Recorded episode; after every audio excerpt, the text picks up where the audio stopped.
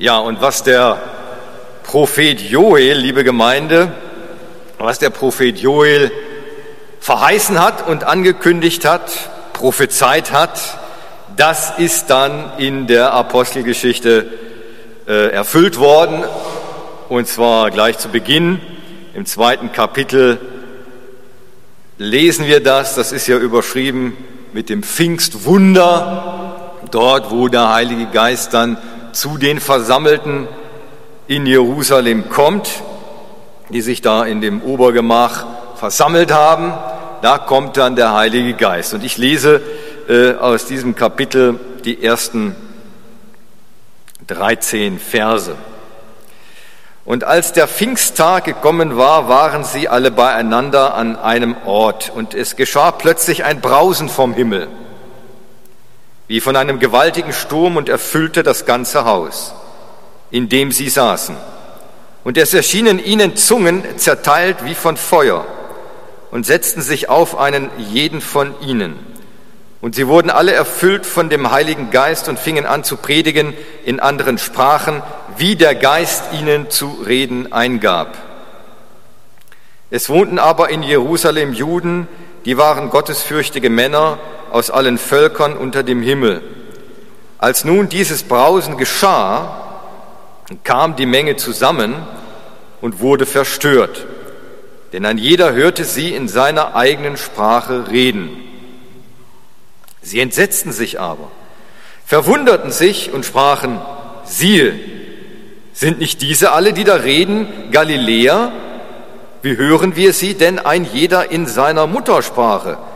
Pater und Meder und Elamiter und die da wohnen in Mesopotamien, Judäa und Kappadokien, Pontus und der Provinz Asia, Phrygien und Pamphylien, Ägypten und der Gegend von Kyrene in Libyen und Römer, die bei uns wohnen, Juden und Proselyten, Gottesfürchtige, Kreter und Araber, Araber, wir hören sie in unseren Sprachen die großen Taten Gottes verkünden.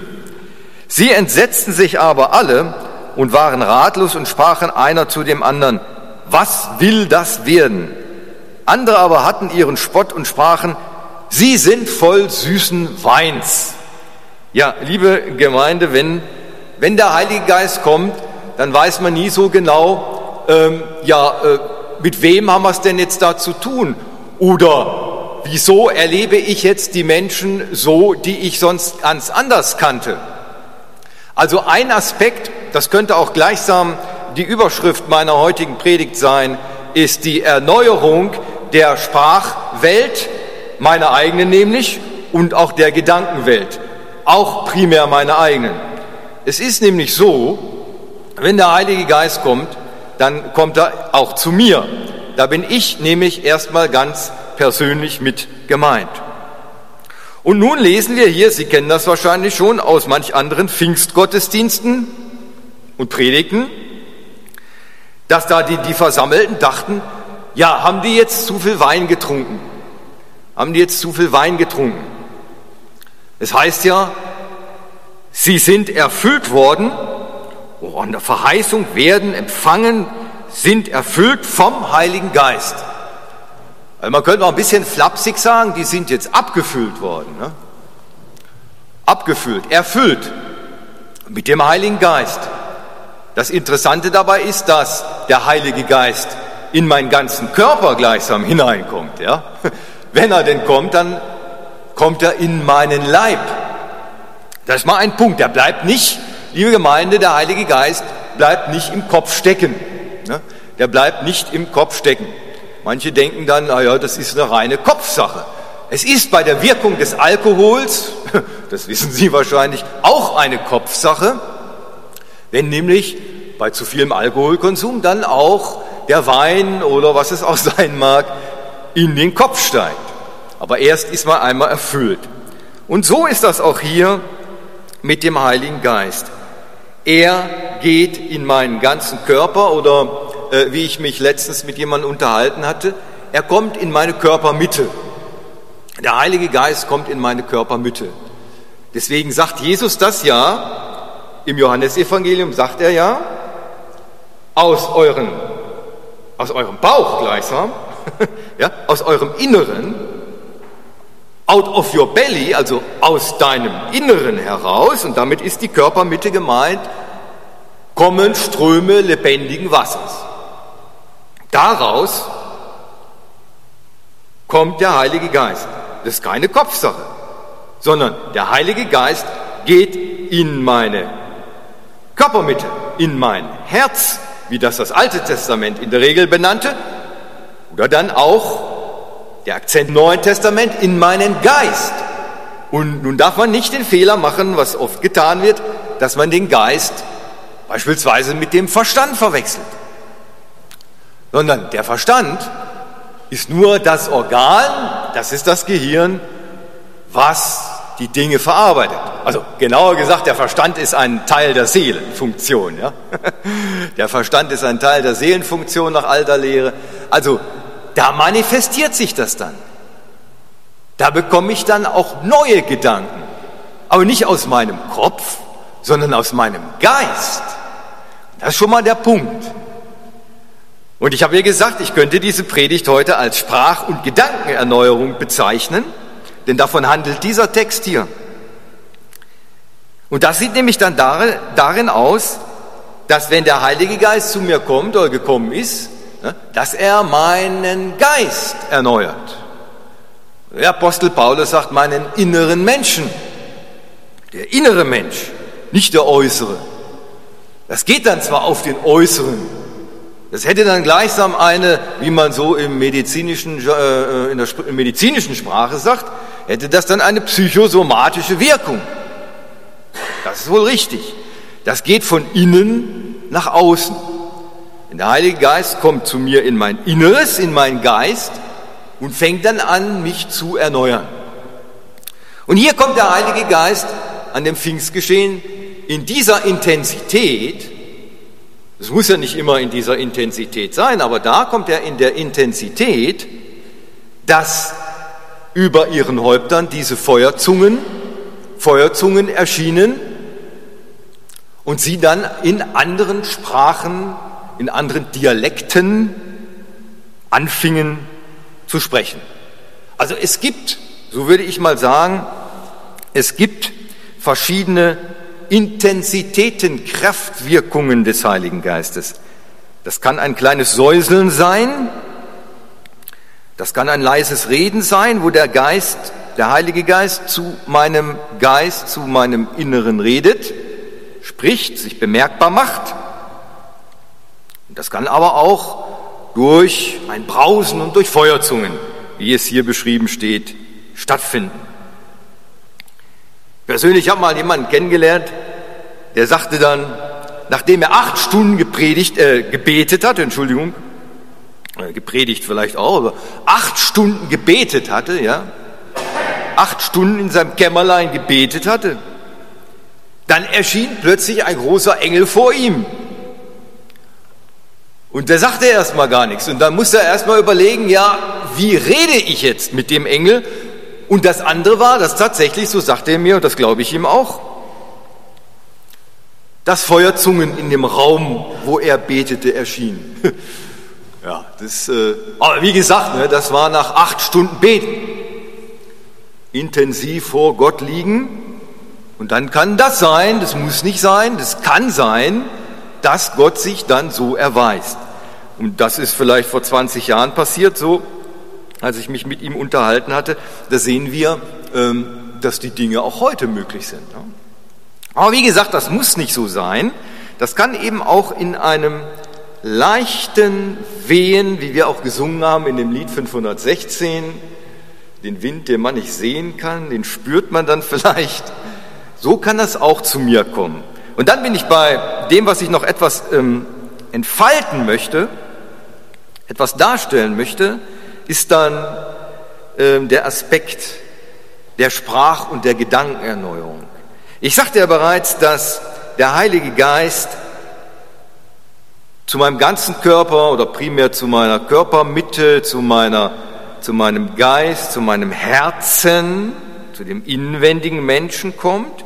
Deswegen werden sie erfüllt mit dem Heiligen Geist, erfüllt Nicht nur der Kopf, sondern der ganze Mensch wird erfüllt und dann fangen sie an zu sprechen in neuen Sprachen. In neuen Sprachen. Da gibt es sicherlich verschiedene Sprachen. Einmal die Muttersprache, wo hier die Rede von ist, die natürliche Sprache. Dann gibt es die Sprache, die ich selber erneuert bekomme durch den Heiligen Geist. Das heißt, ich rede jetzt noch mit meiner Muttersprache, gell? aber ich rede in einem anderen, ja, mit anderen Inhalten. Ne? So, ich rede in anderen Inhalten. Ich rede vielleicht mehr mit Salz und Licht angereichert, mit Salz gewürzt und mit Licht erleuchtet, ist dann meine Sprache erleuchtet. Und dann gibt es, von dem hier äh, die Bibel ja auch redet, dann auch die sogenannten himmlischen Sprachen oder die Sprache der Engel oder wie manche eben auch sagen, die übernatürlichen Sprachen. Denn die Engel haben eine bestimmte Sprache auch. Die können auch in unserer Sprache reden, aber sie haben auch ihre eigenen Sprachen, so wie die Natur ja auch ihre eigenen Sprachen hat. Der Wind wenn er durch die Blätter rauscht. Oder die Tiere haben alle ihre eigenen Sprachen. Oder das Meer, wenn die Wogen wellen, kommen Töne, Frequenzen, Sprachebenen, die sich uns zeigen und offenbaren. So hatte ja mal jemand gesagt, ne? Äh, das war der Joachim Ernst Behrendt, ein Jazzmusiker, hat ein Buch darüber geschrieben. Er hat mal vor Jahren einen Vortrag gehalten in Basel. Die Welt ist Klang.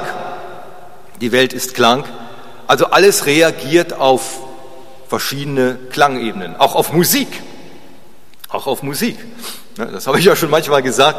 Es gab ja mal das Experiment, das glaube ich verhandelt auch der Herr Behrendt in seinem Buch. Die Welt ist Klang, dass Pflanzen mit äh, Musik von Johann Sebastian Bach angereicht, ähm, ja, ähm, bespielt worden sind und dann aber auch mit Hardrock-Musik und glaube ich auch Jazz. Und Sie können dreimal raten, Sie können dreimal raten, äh, mit äh, welcher Musik die Pflanzen, die Blumen am ehesten einverstanden waren.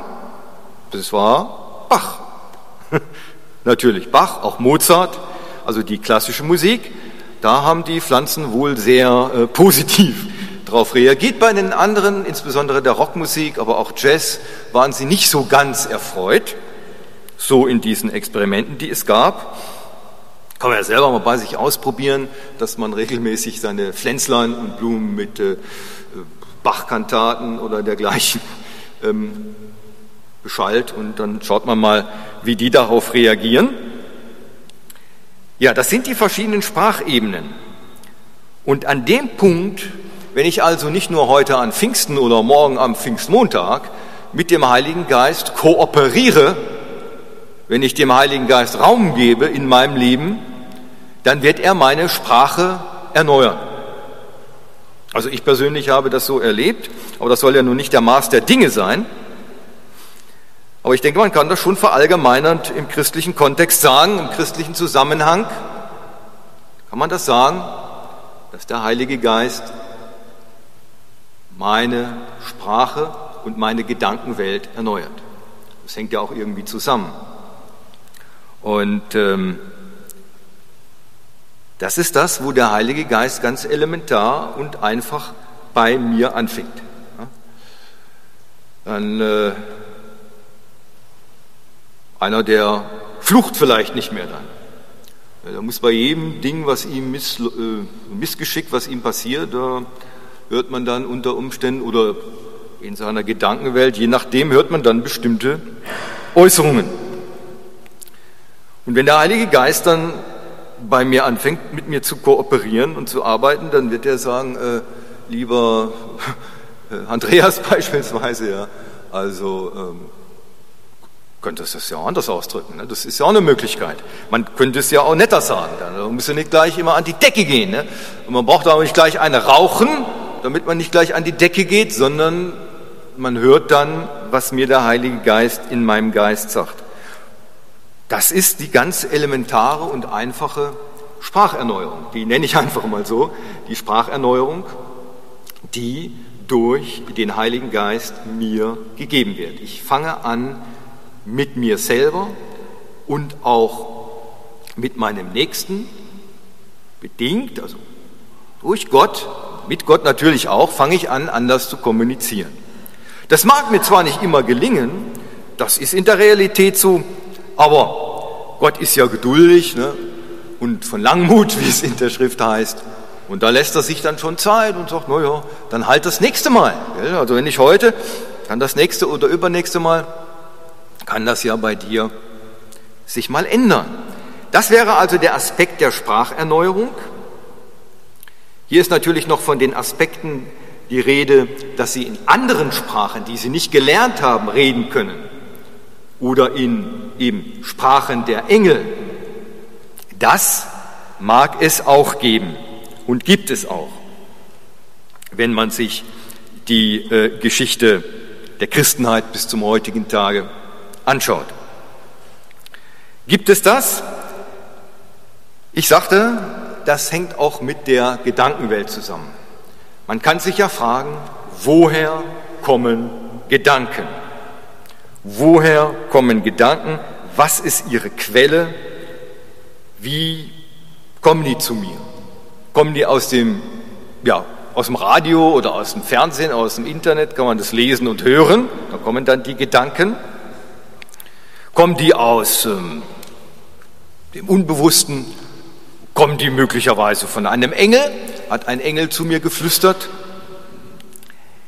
Das, denke ich, hilft, ähm, da hilft dann der Heilige Geist mir auch, meine Gedanken zu ordnen. Meine Gedanken zu ordnen. Auch hier ein kleiner Schriftbezug. Ein kleiner Schriftbezug wäre, wenn der Apostel uns sagt, der Apostel Paulus, den meine ich damit, wenn der Apostel Paulus uns sagt, nehmt eure Gedanken in den Gehorsam, oder ein bisschen altdeutsch könnte man sagen, gell, in die Zucht von Jesus Christus. Ordnet eure Gedanken dahin aus. Ja, die wussten davon auch, dass die Gedanken uns natürlich irgendwo hinführen können. Dann nehmen sie uns so mit und plötzlich tut man Dinge, die man vielleicht gar nicht tun will. Und deswegen brauche ich dafür auch den Heiligen Geist, der einmal meine Sprache und eben auch meine Gedanken korrigiert, erneuert, natürlich im positiven Sinne. Und wenn man sich so das immer anschaut, um was es dort geht im Neuen Testament, gell, dann geht es um die Liebe, dann geht es um die Freundlichkeit, dann geht es um die Freude, um die Freude, hatte ich ja erwähnt, die Freude, um den Frieden. Und das sind ja dann doch immer so Kennzeichen, wo ich mich persönlich frage, ja, sind die denn jetzt in meinem Leben? Sind die denn da? Die Freude, der Friede, die Gerechtigkeit, gerechtes Leben, was das auch immer dann sein mag, ein gerechtes Leben im Angesicht Gottes. Ist das denn bei mir vorhanden? Oder sind da ganz andere Stimmungen, Gedankeninhalte? Ne, es kann ja, gibt ja Menschen, die sagen, ich kann nicht anders. Gell? Ich muss da immer dran denken. Ich muss da dran denken. Ich muss immer an eine Flasche Bier denken. Gell? Ich muss, wie einer mal so ein bisschen black sagt, ich muss trinken. Ich kann nicht anders. Ja, das sind dann schon, da haben sich die Dinge verfestigt. Da ist man dann gefangen in seiner Gedankenwelt, die einen dann zu bestimmten Handlungen gleichsam zwingen oder anregen. Aber da fängt das an, dass Gott eben bei mir anfängt. Ja.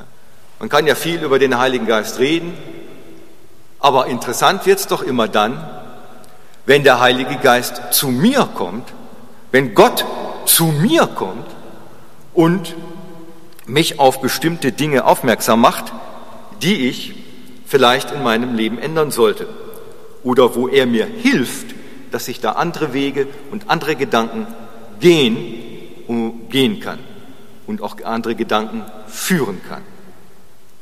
Darum geht es an Pfingsten. Und Jesus sagt ja, wie viel mehr, ne, das sage ich mir auch immer, wie viel mehr wird der Vater im Himmel, im Himmel, der Vater im Himmel, euch den Heiligen Geist geben, wenn ihr ihn darum bittet. So, Gott ist da sehr großzügig und ist nicht irgendwie, sagt, oh ja, nee, also jetzt, ähm, das reicht jetzt, mehr gibt's nicht, gell? Er ist da sehr großzügig und gibt natürlich von Herzen gerne dem, der ihn bittet. Und das ist die Erneuerung, die hier in der Apostelgeschichte im zweiten Kapitel gleichsam berichtet wird, von der berichtet wird. Die Erneuerung der Sprache und damit auch, so habe ich das jetzt verbunden, die Erneuerung der Gedankenwelt und daraus folgen dann natürlich auch äh, die anderen Taten. Die anderen Taten, die Erneuerung möglicher Taten, dass man dann von, so lesen wir hier, von den großen Taten Gottes wird dann verkündet. Von den großen Taten Gottes. Das hat Gott zu mir gesagt. Das hat er an mir getan. Er hat mir eine neue Gedankenwelt gegeben. Er hat mich aufmerksam gemacht auf Dinge.